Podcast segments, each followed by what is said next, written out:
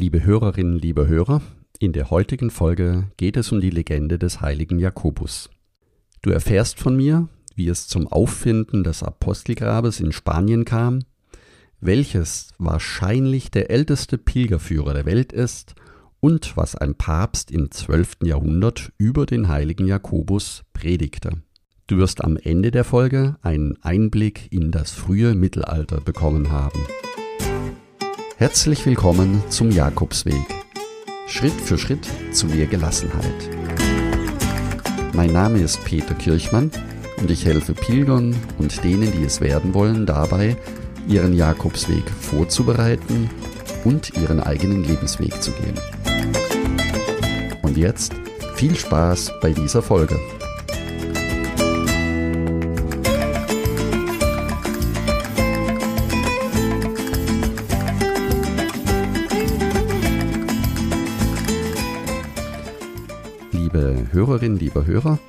Gestern Abend saß ich zusammen mit meiner Familie am Essenstisch.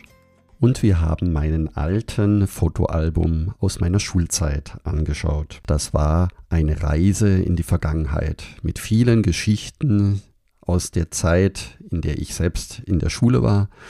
Und unter anderem waren dort nicht nur Fotos, sondern auch alte Erinnerungsstücke. Die Zettelchen, die wir damals von Tisch zu Tisch reichten, ohne dass der Lehrer es bemerkte und weitere für mich damals wertvolle Gegenstände und Utensilien, die mich in meiner Jugendzeit begleitet haben. Und das hat mich auf die Idee gebracht, dass ich in der heutigen Podcast-Folge auch etwas über die alten Geschichten vom Jakobsweg euch erzählen möchte.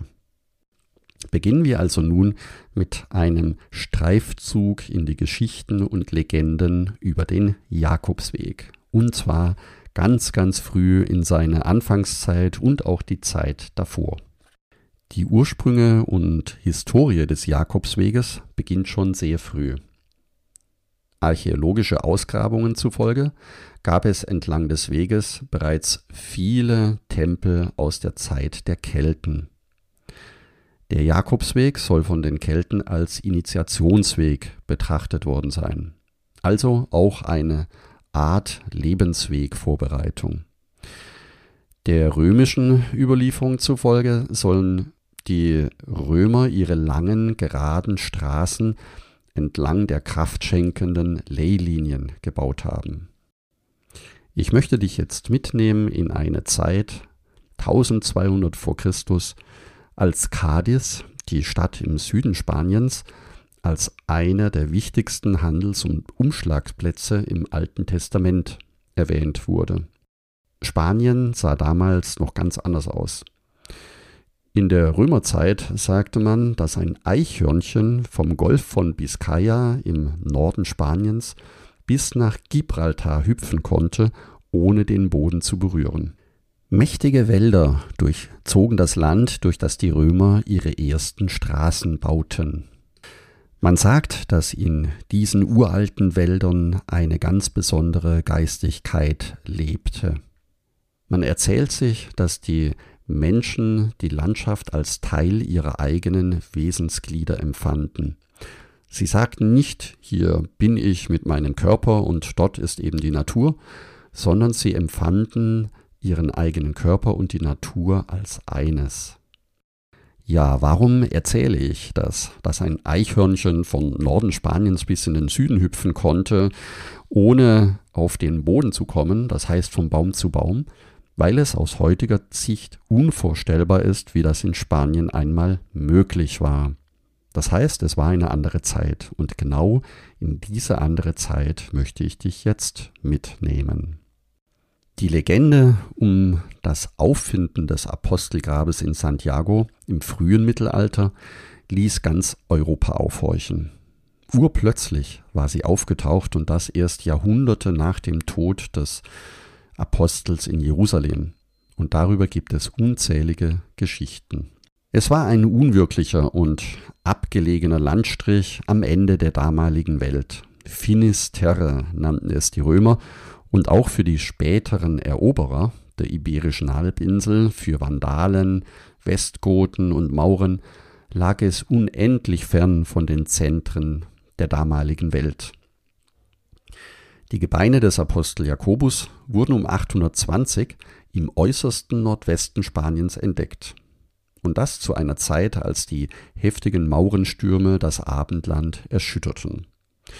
Bischof Theodemir von Iria Flavia ließ unter Fasten und Beten die von wundersamen Lichtzeichen überstrahlte Stätte ausgraben und bestätigte den Fund des in Vergessenheit geratenen Apostelgrabes. Der wohl erste Pilgerführer der Welt stammt aus dem 12. Jahrhundert. Er wird das Jakobsbuch genannt oder auch lieber Sancti Jacobi. Ebenfalls bekannt unter dem lateinischen Namen Codex Calixtinus. Zu diesem Titel gelangte das Buch, weil Papst Calixt II. 1119 bis 1124 angeblich der Autor dieses Buches sein soll. Vielleicht mache ich aus dem Codex Calixtinus noch einmal eine eigene Podcast-Folge, denn auch der Inhalt ist unglaublich interessant. Für heute möchte ich die Sichtweise des Papstes Calixt aus dem 12. Jahrhundert dir erzählen, wie er die Überführung des Leichnams des heiligen Jakobus nach Santiago de Compostela sieht. Er hat darüber in einer Predigt aus dem 12. Jahrhundert ausführlich berichtet und beginnt natürlich auch mit den dazugehörigen Legenden und Wundern des heiligen Jakobus. Die Sprache stammt also auch wohlgemerkt aus dem 12. Jahrhundert. Der ehrwürdige und festliche Tag des heiligen Jakobus ist, liebe Brüder, heute für die Welt angebrochen. Deshalb frohlocken wir in großer Freude. Dieser Tag ist berühmter, heller, vornehmer, würdiger und heiliger als viele andere. An ihm schmückte der große Apostel Jakobus, der Patron Galiciens, die Himmel durch seinen geistigen Einzug zeichnete das spanische und galizische Volk durch seine leibliche Ankunft aus und bereicherte sie durch seine überall verbreiteten Wunder. Die Himmel erfreute er an diesem Tag auf ewiglich, er, der den Erdkreis mit seinem Glauben beschenkte. Deshalb freut sich im Himmel die Schar der Engel, hier auf Erden frohlockt die Mutterkirche. Ein doppeltes Fest wird heute von den Gläubigen gefeiert nämlich dass der Erwählung dieses heiligen Jakobus, der am Ufer des Meeres von Galiläa zusammen mit Johannes, Petrus und Andreas vom Herrn in die Schar der Apostel erwählt wurde, sowie das Fest seiner Überführung, das heißt, wie der kostbare Leichnam von Jerusalem in die Stadt Compostella überführt worden ist. Das sind nämlich die heiligsten Feierlichkeiten. Sie sind von allen zu feiern und von allen Völkern zu begehen. Bei ihnen werden den Gerechten von Gott himmlische Auszeichnungen verliehen, und den Sünden wird ewiges Heil versprochen. Wie vollzog sich nun diese Überführung des Apostels? Durch den Mund zahlreicher Gläubigen wird bezeugt, dass dessen unversehrter, ehrwürdiger Leichnam nach der Ermordung durch Herodes in ein Boot, das die Jünger des Jakobus steuerten, und mit Begleitung eines Engels des Herrn von Jerusalem nach Galizien über das Meer unter Hilfe verschiedener Wunder gebracht worden sei. Weiter geht es in seiner Festpredigt, indem er darauf eingeht, was an Legenden ebenfalls erzählt wird, die aber aus seiner Sicht nicht die richtigen Geschichten sind. Die Apokrypten aber dürfen nicht verschwiegen werden, sondern man muss erzählen und verbessern, was viele Hohlköpfe von diesem Jakobus und dessen Überführung zu sagen pflegten. Und, was noch schlimmer ist, sogar mit lügnerischer Feder aufzuschreiben gewagt haben. Einige glauben nämlich, er sei, was völlig abwegig ist, der Sohn der Gottesmutter gewesen, weil sie aus dem Evangelium und dem Galaterbrief gehört haben, dass Jakobus als Bruder des Herrn bezeichnet wird. Andere wiederum sagen, er sei auf einem Felsen sitzend von Jerusalem durch die Meeresfluten ohne Floß gemäß dem Auftrag des Herrn gekommen und ein bestimmter Teil dieses Felsens sei bei Jaffa zurückgeblieben. Andere sagen, dieser Fels sei im Schiff selbst zusammen mit dem toten Körper angekommen. Aber ich habe selbst überprüft, dass eine jede dieser beiden Fabeln erlogen ist. Als ich nämlich einst den Felsen sah, erkannte ich, dass er in Galizien entstanden war. Dennoch muss man den Felsen des heiligen Jakobus aus zwei Gründen geziemend verehren. Zum einen, weil die Jünger, wie berichtet wird, nach der Überführung des Apostelleichnams im Hafen von Iria diesen auf den Fels legten, zum anderen, und das ist weitaus wichtiger, weil dort die heilige Messe gefeiert wurde. Andere wiederum sagen, der Apostel habe das Land Galizien mit einem Fluch belegt, dass es keinen Wein mehr hervorbringen solle. Dies sei geschehen, weil, wie man sagt, eine gewisse Frau namens Compostella vom Wein betrunken eingeschlafen war, während der Apostel schlief und den Herrn, der die Basilika besuchte, nicht angekündigt habe. Der Apostel hatte ihr nämlich aufgetragen, so sagt man, ihm die Ankunft des Herrn zu melden. Wiederum andere sagen, der Herr sei ihm erschienen, habe von einer Wunde in seinen Händen die Rinde entfernt und habe ihm versprochen, so wie jene Wunde von der Rinde befreit worden sei, so würden die Gläubigen, die zum Apostelgrab gingen, ihrer Sünden ledig.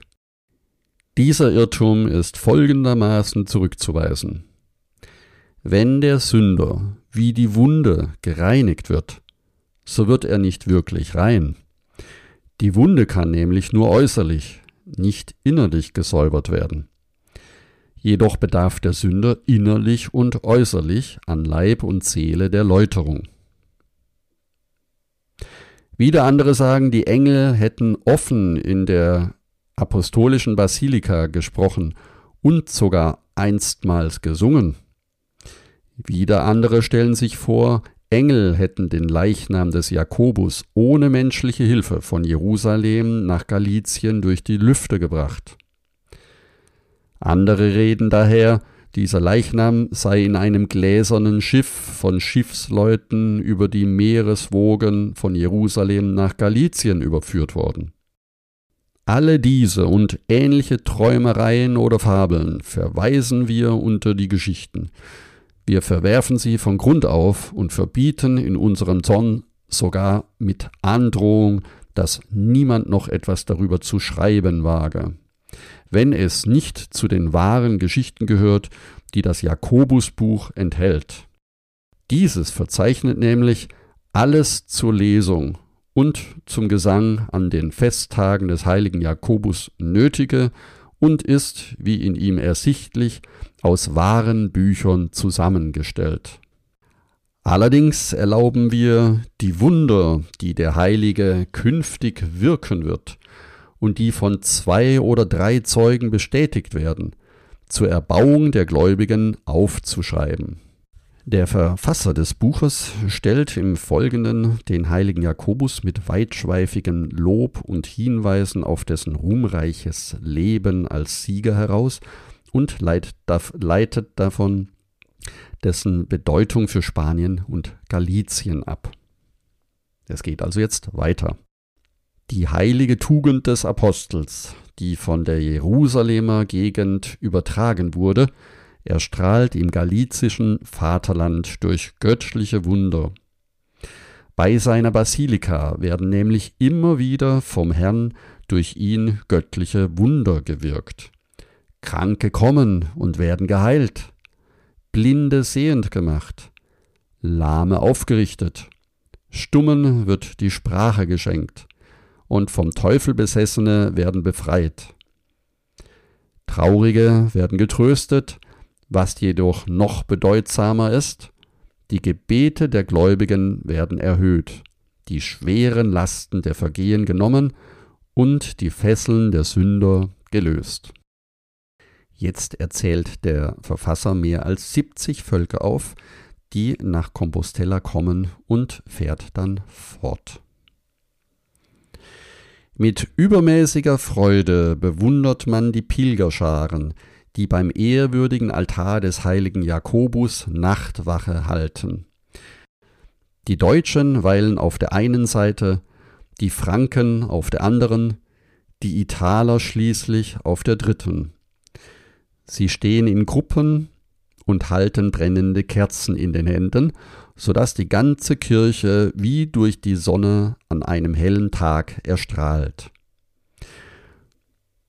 Nur mit seinen Landsleuten vollzieht jeder seine Nachtwache. Manche spielen Leier, Lyra, Pauke, Quer- und Blockflöte, Posaune, Harfe, Fiedel, britische oder gallische Rotta. Andere spielen Psalterien. Manche singen, von verschiedenen Musikinstrumenten begleitet, während der Nachtwache. Manche bedauern ihre Sünden, lesen Psalmen oder geben dem Blinden Almosen. Man hört dort die verschiedensten Sprachen, verschiedene Stimmen in fremden Sprachen, Gespräche und Lieder der Deutschen, Engländer, Griechen und der anderen Stämme und Völker auf dem gesamten Erdkreis. Es gibt weder Wort noch Sprachen, in denen ihre Stimme nicht erschallt. Wer traurig herkommt, zieht froh fort. Dort werden die Feierlichkeiten ununterbrochen begangen, das Fest vorbereitet, die berühmten Riten Tag und Nacht vollzogen. Lob, Jubel, Freude und Preis beständig gesungen. Alle Tage und Nächte gleichen einem ununterbrochenen Fest in steter Freude zur Ehre des Herrn und des Apostels. Die Türen dieser Basilika bleiben Tag und Nacht unverriegelt, und die Dunkelheit kehrt dort niemals ein, weil sie durch das helle Licht der Kerzen und Fackeln wie am Mittag leuchtet. Dorthin begeben sich arme, reiche, Räuber, Reiter, Fußgänger, Fürsten, Blinde, Gelähmte, Wohlhabende, Adelige, Herren, Vornehme, Bischöfe, Äbte, manche barfuß, manche mittellos, andere zur Buße mit Ketten gefesselt.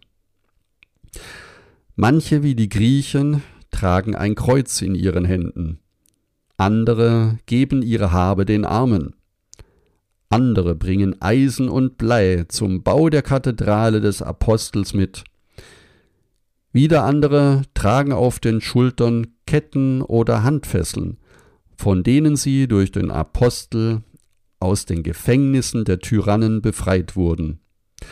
So üben sie große Buße und beklagen ihre Missetaten.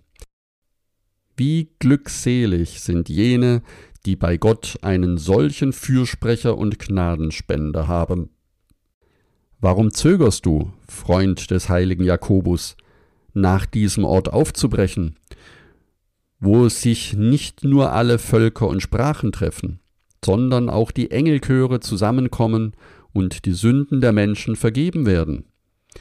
Niemand kann die Zahl der Wohltaten aufzählen, die der Apostel allen gewährt, die ihn wahren Herzens bitten. Es folgt nun ein Lob samt einer kurzen Aufzählung der zahlreichen Wunder des heiligen Jakobus und anschließend wird das Verhältnis des Grabes des Apostels zu seinen Wundern thematisiert. Dies ist aber in Anbetracht der fortgeschrittenen Zeit in dieser Podcast-Folge eine andere Geschichte. Somit beenden wir unsere Reise in das Mittelalter und in die Predigt des damaligen Papstes Calixtus. Vielen Dank, dass du so lange zugehört hast in dieser doch außergewöhnlichen Podcast-Folge. Wenn auch du mehr über den Jakobsweg erfahren möchtest, um dich vorzubereiten oder deine nächste Reise zu planen, dann werde jetzt Teil des kostenlosen Buen Camino Clubs. Gehe hierzu auf buencaminoclub.de. Und ich freue mich, wenn wir uns nächsten Sonntag wieder hören. Danke, dass du zugehört hast. Ich wünsche dir eine schöne Woche und Buen Camino. Dein Peter Kirchmann.